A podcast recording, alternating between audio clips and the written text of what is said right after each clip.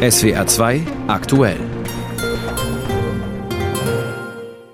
Mit Jan-Frederik Willems. Guten Tag. Heute dreht sich bei uns alles um das Thema Sicherheit. Sicherheit für die Ukraine. Volodymyr Zelensky sucht Unterstützung in Berlin. Sicherheitskonferenz. In München trifft sich die internationale Politelite. Und Sicherheit im Netz. Die EU verschärft ihren Digital Services Act. Es sind wahrscheinlich schon fast Schicksalstage für den ukrainischen Präsidenten Zelensky. Vor einer Woche hat er seine beliebte, aber nicht ausreichend erfolgreiche Armeeführung ausgetauscht. In den USA ist das Gesetz für weitere Militärhilfen für die Ukraine blockiert und die EU-Munitionslieferungen bleiben auch hinter den Erwartungen zurück. In diesem Kontext macht Zelensky heute einen Blitzbesuch in Europa. Bevor es heute Nachmittag zur Münchner Sicherheitskonferenz und abends nach Paris geht, ist er im Moment in Berlin für ein Treffen mit Bundeskanzler Scholz. Berlin-Korrespondentin Nina Amin beschreibt, was heute in der Hauptstadt los ist. In der Berliner Innenstadt, also besonders rund um das Regierungsviertel, ist viel Polizei auf der Straße. Wir hören hier auch Hubschrauber, die über das Viertel kreisen. Auf der Spree fahren Polizeiboote. Mehr als 1700 Polizistinnen und Polizistinnen sind im Einsatz, auch aus anderen Bundesländern. Und das Kanzleramt, wo Kanzler Olaf Scholz den ukrainischen Präsidenten Volodymyr Zelensky empfängt, ist weiträumig abgesperrt. Es herrscht also höchste Sicherheitsstufe, wie bei Zelenskys letzten Besuch in Berlin im Mai. Und die Leute brauchen viel Geduld, denn durch die hohen Sicherheitsvorkehrungen läuft der Verkehr natürlich nicht so wie sonst. Es kommt nämlich auch noch hinzu, dass neben Zelensky noch ein weiterer Staatsgast in der Stadt ist, und zwar der israelische Präsident Isaac Herzog, der am Vormittag beim Bundespräsidenten Frank-Walter Steinmeier im Schloss Bellevue ist. Und was von dem Treffen von Zelensky und Scholz zu erwarten ist? Ja, es wird ein Sicherheitsabkommen zwischen Deutschland und der Ukraine unterzeichnet. So ein Abkommen hat die Ukraine schon mit Großbritannien abgeschlossen und beinhaltet, dass die Ukraine im Krieg gegen Russland langfristig unterstützt wird. Zelensky spricht da von einer ganz neuen Sicherheitsarchitektur für sein Land, die helfen soll, äh, die internationalen Grenzen wiederherzustellen. Allerdings verpflichtet dieses Abkommen Deutschland nicht, auch militärisch einzugreifen, sondern Ziel ist da eher, die Ukraine beispielsweise weiterhin mit Waffenlieferungen zu unterstützen. Um mehr Waffen Waffen wird es sicherlich auch bei diesem Gespräch zwischen Scholz und Zelensky gehen, denn die Ukraine gerät immer mehr unter Druck durch den russischen Angriff, braucht Waffen und mehr Munition. Und es kann gut sein, dass Scholz da auch Zusagen macht für weitere Waffenlieferungen. Später ist eine Pressekonferenz geplant, wo die beiden auch reden werden. Da werden wir das dann erfahren. Und dann geht es auch schon weiter für Zelensky. Er trifft noch den Bundespräsidenten und reist dann weiter nach Paris. Nina Amin war das zum Blitzbesuch von Volodymyr Zelensky in Berlin. Der Zeitpunkt für seine Reise ist gut gewählt. Später wird er ja auf der Münchner Sicherheitskonferenz sein Anliegen deutlich machen. Was ihn und die anderen Teilnehmenden heute in München erwartet, das berichtet Helga Schmidt. Europa muss sich mehr um die eigene Sicherheit kümmern. Mit dieser Forderung beginnt Christoph Heusgen den ersten Tag in München. Der Leiter der Sicherheitskonferenz schließt dabei auch nicht die heikle Frage der Atomwaffen aus. Man solle auf das Angebot von Frankreichs Präsident Macron eingehen, sagte Heusgen dem ARD Morgenmagazin und auch die Engländer mit einbeziehen, die zweite Atommacht in Europa. Der Vorschlag dürfte für einige Kontroversen sorgen. Bundesverteidigungsminister Pistorius zum Beispiel hat schon klar gemacht, gemacht, dass er nichts davon hält, jetzt neue europäische Atompläne zu entwickeln. Mit Spannung wird in München die amerikanische Delegation erwartet. Vor allem die republikanischen Abgeordneten, sie werden gefragt werden, warum ihre Partei die Militärhilfe für die Ukraine blockiert. Das reißt ein Loch in die Waffenlieferungen, denn Washington war bisher mit Abstand der größte Unterstützer der Ukraine. Helga Schmidt zum Start der Münchner Sicherheitskonferenz. Fast genauso spannend wie die Liste der Teilnehmenden ist auch dieses Mal, wer nicht kommt. Und da fällt, wie bei allen größeren internationalen Treffen, vor allem eine Lücke auf. Die des per internationalem Haftbefehl gesuchten russischen Präsidenten Wladimir Putin. Frank Eichmann berichtet aus dem ARD-Studio in Moskau von einem, der nicht vor Ort ist und doch dabei. Putin, München 2007. Unerwartet massive Kritik an der NATO, dem Westen, den USA. Warum muss man bei jedem beliebigen Vorfall sofort bombardieren und schießen? Schockrede wurde dieser konfrontative Auftritt später genannt. Dennoch kamen auch danach weiter russische Delegationen nach München, geleitet von Außenminister Lavrov. Schluss damit war im Februar 22, nur Tage bevor der Krieg gegen die Ukraine begann. Auch in diesem Jahr braucht Präsident Putin keine Sicherheitskonferenz, um seine Positionen laut und deutlich zu propagieren. Dafür nutzte er erst das zweistündige Interview mit dem gefällig fragenden US-Journalisten Tucker Carlson und vorgestern veröffentlichte der Kreml auf seiner Website vorab ein Putin-Interview, das eigentlich erst am Sonntag im Staatsfernsehen ausgestrahlt wird. Botschaft 1 dieses Interviews, westliche Staatschefs, schaut euch nochmal das Tucker Carlson-Interview an. Es ist gut, dass Sie sehen und hören, was ich sage. Wenn wir heute nicht in der Lage sind, einen direkten Dialog zu führen, dann sollten wir Herrn Carlson dafür dankbar sein, dass wir dies durch ihn als Vermittler tun können. Wobei brandneue Ideen gab es im Tucker Carlson-Interview nicht, weshalb Putin vorgestern noch einmal seine Interpretation der jüngeren Geschichte wiederholte. Den Krieg gegen die Ukraine und Putin sprach tatsächlich selbst von Krieg, habe nicht Russland begonnen, sondern Russland habe stattdessen versucht, einen dort schwelenden Konflikt zu stoppen, indem der Westen Russland hingehalten und das Kiewer Regime massiv mit Waffen aufgerüstet habe. Schlagzeilen in russischen Medien machte der Präsident mit seiner scharfen Kritik an der deutschen Außenministerin Baerbock und ihrer Partei, den Grünen. Angst würden die bei den Menschen schüren, etwa vor dem Klimawandel, und dann die geschürten Ängste politisch ausnutzen, wobei sie ihre ursprüngliche Linie verlassen hätten. So ist die Kohleproduktion in Deutschland deutlich gestiegen. Wo ist denn die grüne Agenda? Zweitens sind Menschen wie die deutsche Außenministerin feindselig eingestellt gegenüber unserem Land, gegenüber Russland. Unerwähnt blieb, dass Russland die Erdgaslieferungen über die Nord Stream Pipeline im Sommer 22 einseitig reduzierte und dann stoppte und die Bundesregierung damit energiepolitisch enorm unter Druck setzte. Auch den US-Wahlkampf thematisierte Putin, nannte Trump einen unkonventionellen Politiker und folgerte aus dessen Erklärung, NATO-Staaten im Angriffsfall nicht beizustehen, wenn die nicht genug in die eigene Verteidigung investierten. Ich denke, die NATO hat überhaupt keinen Nutzen mehr. Sie ist nur ein Instrument der US-Außenpolitik und wenn die Vereinigten Staaten glauben, dieses Instrument nicht mehr zu brauchen, dann ist das ihre Entscheidung. Gefragt, ob er Trump oder Biden als nächsten Präsidenten bevorzugen würde, sagte Wladimir Putin Biden. Er ist ein erfahrener Mensch, berechenbar ein Politiker der alten Schule.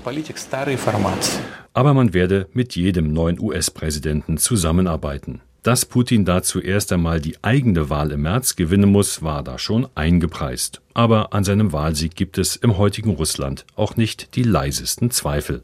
In München beginnt die internationale Sicherheitskonferenz. Moskau-Korrespondent Frank Eichmann berichtete von der Abwesenheit Wladimir Putins dort.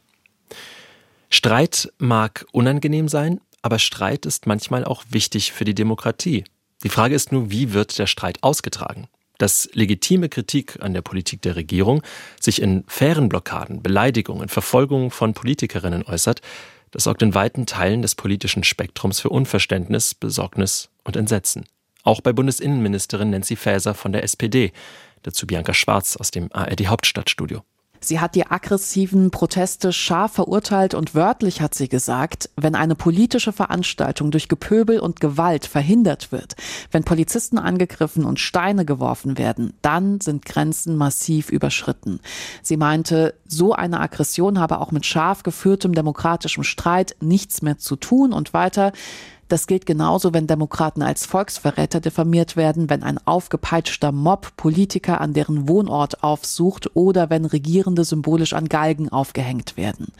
Und sie hat sich auch geäußert zur Sprache, in der man sich auseinandersetzt, zur Wortwahl. Da meinte sie, hier ist viel ins Rutschen geraten und dieses Rutschen muss dringend aufgehalten werden, denn politische Aggression kommt nicht aus dem Nichts, sondern fängt mit der Sprache an. Ohne ihn beim Namen zu nennen, war das sicherlich ein Seitenhieb auf Markus Söder. Und noch einmal Bianca Schwarz zu der angesprochenen Aussage des bayerischen Ministerpräsidenten. Markus Söder hatte beim politischen Aschermittwoch gesagt, die grüne Bundesumweltministerin Steffi Lemke sei ein Musterbeispiel für den Versuch der Grünen, die Freiheit der Fleißigen durch immer neue Auflagen einzuschränken. Und er hat sie wörtlich bezeichnet als grüne Margot Honecker. Margot Honecker war von 1963 bis 89 Ministerin für Volksbildung in der DDR. Sie war die Ehefrau des ehemaligen DDR-Staatsratsvorsitzenden Erich Honecker. Sie war eine Hardlinerin, selbst innerhalb der SED-Führung, und sie war in weiten Teilen der Bevölkerung wirklich verhasst. Steffi Lemke selbst hat sich dazu gestern Abend verhalten in der ZDF-Sendung Markus Lanz und meinte, mir vorzuwerfen, dass ich irgendwelche Parallelen zu dieser Person, zu Margot Honecker habe, das ist dumm, das ist infam. Sie meinte aber auch, sie will Markus Söder nicht mehr Aufmerksamkeit als nötig geben dafür. Und auch der grünen Politiker Jürgen Trittin hat sich geäußert, hat Söder eine Mitschuld gegeben an der jüngsten Eskalation der Proteste. Trittin hat wörtlich gesagt, Wer mal eben Steffi Lemke als Margot Honecker der Grünen bezeichnet, der leistet der Enthemmung Vorschub. Das sagte Jürgen Trittin dem Redaktionsnetzwerk Deutschland. Politiker wie Söder und der bayerische Freie Wählerchef Hubert Aiwanger schaffen damit eine Atmosphäre, in der sich dann ein gewalttätiger rechter Mob austobt, so Trittin wörtlich. Und dazu, wie Innenministerin Faeser die Radikalisierung bei den Bauernprotesten einschätzt? Also ganz grundsätzlich hatte Faeser zu den großen Bauernprotesten im Januar gesagt, die seien ihrer Meinung nach nicht unterwandert. Da hat es ja eine Diskussion in die Richtung gegeben, also ob die Bauernproteste von rechtsradikalen Gruppen unterwandert sein könnten. Faeser hat damals klar Nein dazu gesagt. Das Thema Unterwanderung, das hätte man bei den Corona-Protesten zum Beispiel ganz anders erlebt. Aber sie hat auch im Januar schon gesagt, dass Galgen, an denen Politiker symbolisch gehängt werden, kein politisches Statement mehr seien, sondern eine Demokratie demokratiefeindliche Drohung mit Gewalt. Und sie hat auch auf die Verantwortung der Bauernorganisationen selbst hingewiesen und meinte, es kommt wirklich darauf an, dass die Bauernorganisationen sich deutlich abgrenzen von denen, die die Proteste für ihre Agenda missbrauchen wollen. Jetzt konkret zu den Vorfällen in dieser Woche, also zum Bayerischen Bauernverband, der gestern zu Protesten gegen Habeck aufgerufen hat, oder zu den Vorfällen in Biberach Baden-Württemberg am Mittwoch. Dazu hat sie sich bisher nicht geäußert in Bezug auf eine mögliche Unterwanderung von außen. Bianca Schwarz war das zur Debatte über die immer radikaleren Bauernproteste. Für Berlin-Korrespondentin Sabine Henkel lässt sich eine direkte Linie von Söders Aussagen zu den gewaltsamen Demos ziehen. Hier ihr Kommentar. In der Bundesregierung sitzt also eine grüne Margot Honecker, hat Markus Söder gesagt. Und einem Ministerpräsidenten sollte man doch glauben können, oder? Offenbar nicht. Jedenfalls nicht Markus Söder. Er hat die grüne Umweltministerin Steffi Lemke mit Margot Honecker gleichgesetzt. Eine verbale Entgleisung, die selbst für Söders Verhältnisse und den Aschermittwochskontext zu viel ist. Aber was schert es Söder? Er bekam dafür Applaus im Bierzelt in Bayern. Das allein zählt dass zeitgleich Grüne von aggressiven Bauern und Anhang in Biberach bedroht werden. Was hat er damit zu tun? Na, eine Menge. Söder, die CSU, die Freien Wähler und auch einige aus der CDU haben den Nährboden für die aggressive anti-grünen Stimmung bereitet. Das war schon im Herbst im Wahlkampf zu sehen. Söder zeichnete grüne Horrorszenarien, auch mit Desinformationen. Die vom Fleischverbot ist seine liebste Erzählung, obwohl niemand die Weißwurst durch die Tofu-Stange ersetzen will. Fake. Auch zum Gendern wird niemand gezwungen. Wieder Fake. Die Mehr von grünen Verboten und Zwängen verfängt eben. Das Bashing gegen die Grünen ist zum Überbietungswettbewerb geworden, auch auf der Straße. Im bayerischen Wahlkampf flogen Steine, Aschermittwoch zerbrachen Fensterscheiben. Die Grünen werden beschimpft und bedroht, schlicht weil sie Grüne sind.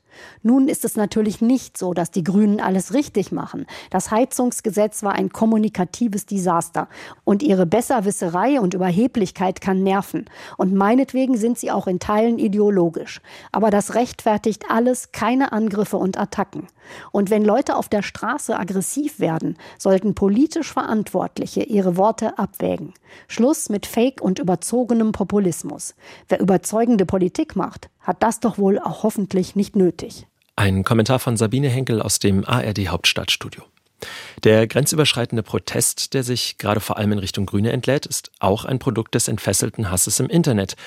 Wo freie Rede zu Hassrede wird, soll in der EU der DSA, der Digital Services Act, greifen. Ein Gesetz, das Digitalkonzerne stärker in die Verantwortung nimmt für das, was auf ihren Online-Plattformen passiert. Auch, aber nicht nur im Fall von Hasskriminalität. Der DSA gilt bereits seit einigen Monaten. Morgen werden die Schrauben nochmal nachgezogen. Frage an Brüssel-Korrespondent Paul Vorreiter. Worum geht es genau beim DSA? Ja, man kann sagen, es ist eine Art Grundgesetz für das Internet, ähm, welches dafür sorgen soll, dass das Internet ein sicherer und angenehmer Ort wird. Und ähm, ja, da kann man sich natürlich vorstellen, da passt Hassrede erwartungsgemäß nicht so gut dazu. Der DSA, der soll jetzt den Nutzern Instrumente an die Hand geben, sich dagegen zu wehren, also Anlaufstellen und standardisierte Beschwerdeverfahren. Aber es geht bei diesem Gesetz nicht nur um Hassrede, weil es sind nicht nur die sozialen Netzwerke im Blick, sondern zum Beispiel auch Online-Marktplätze oder App-Stores. Und da geht es dann eher darum, dass auch im Internet sichere Produkte und Dienstleistungen angeboten werden, also keine gefälschte Ware im Umlauf ist. Da werden dann die ganz großen Plattformen dazu verdonnert, eben auch stärker darauf zu achten und Vorkehrungen zu treffen. Und was genau verändert sich an den Regeln ab morgen? Also im Wesentlichen wird eigentlich nur der Wirkungskreis erweitert. Also die Dienste, die mehr als 45 Millionen aktive Nutzer im Monat haben, das entspricht ungefähr 10 Prozent der EU-Bevölkerung, die müssen die ersten Regeln dieses DSAs schon seit Monaten umsetzen. Also es betrifft natürlich die ganz großen Player, rund 20 sind das jetzt an der Zahl, Amazon, Booking, Google, Facebook, Instagram, YouTube.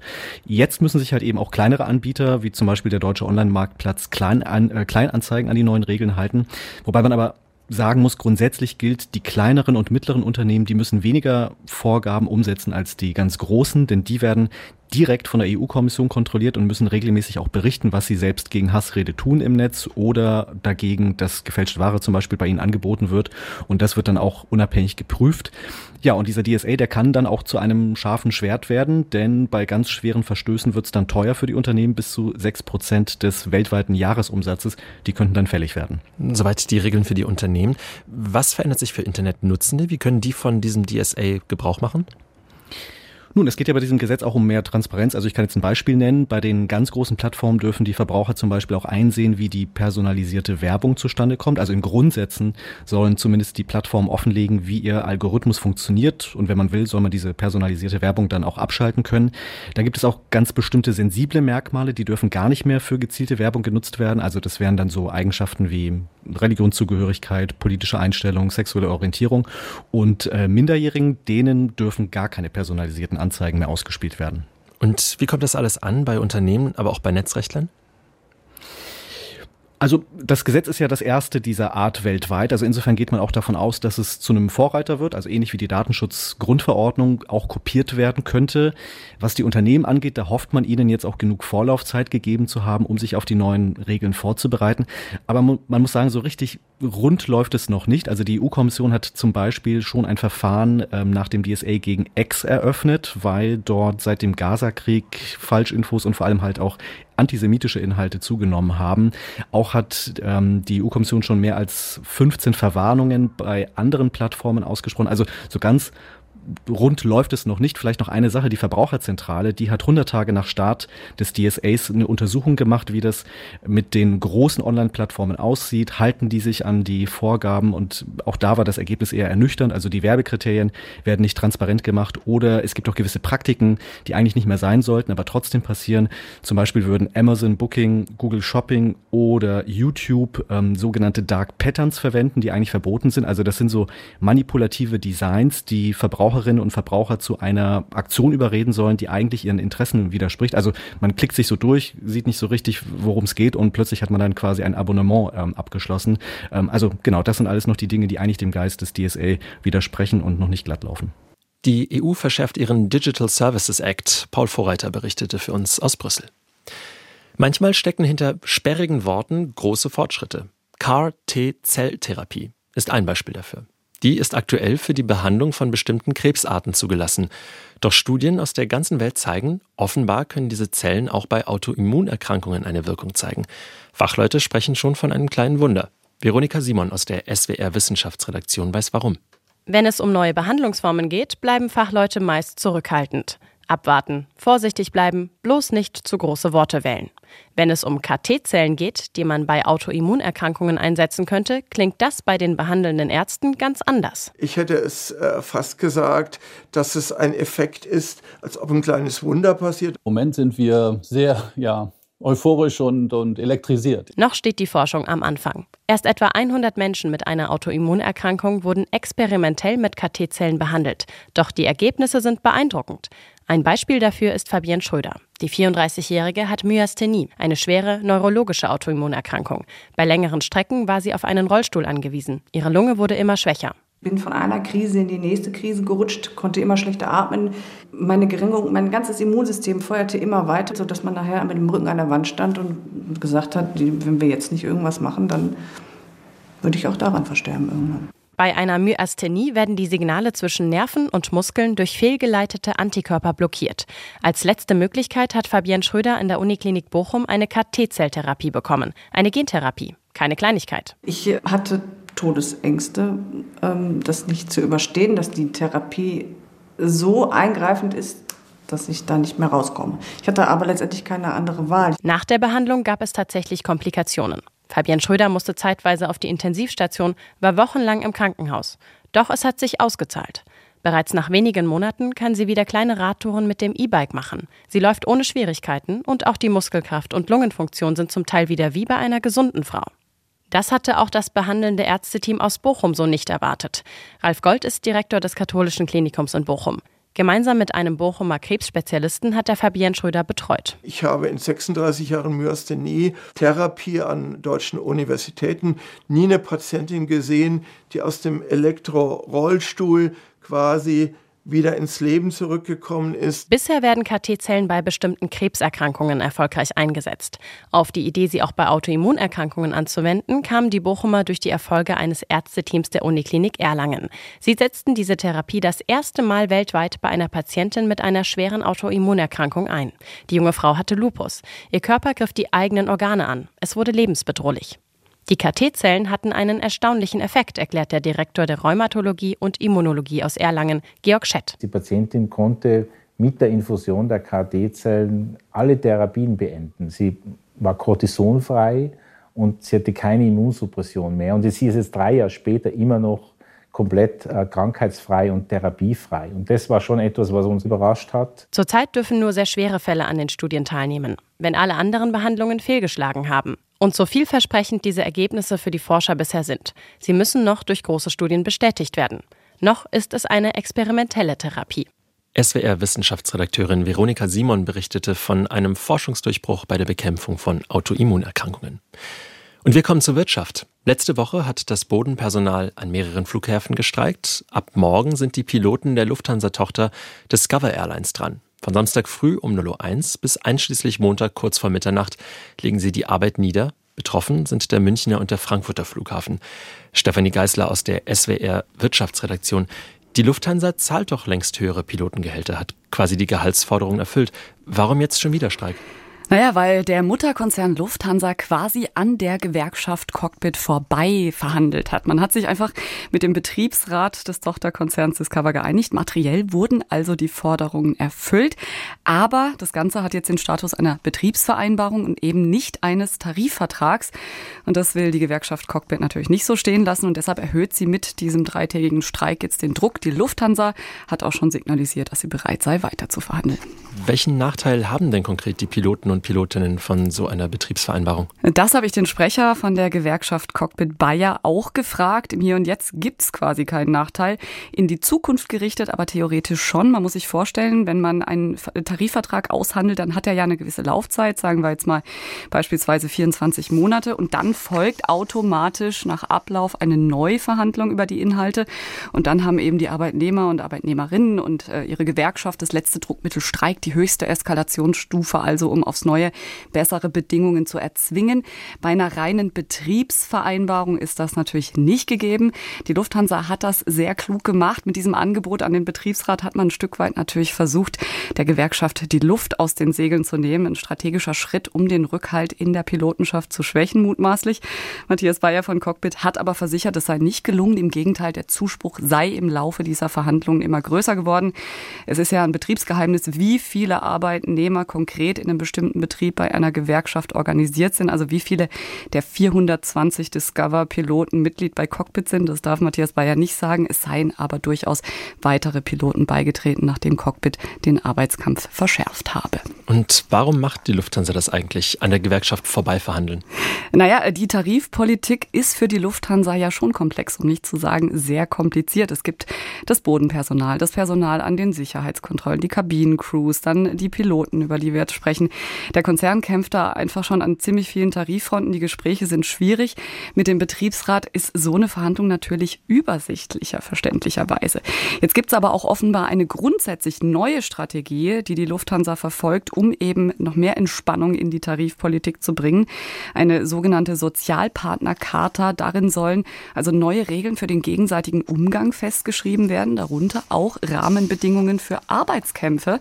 Konkret heißt es Vorankündigungsfristen, festgelegte Eskalationsstufen, verpflichtende Mediation steht da drin, Zwangsschlichtung. Die Gewerkschaft Cockpit, die findet das nicht so gut. Die sieht darin eine Einschränkung des Streikrechts und das will sie nicht akzeptieren. Das würde streng genommen letztlich auch an der Daseinsberechtigung einer Gewerkschaft rütteln.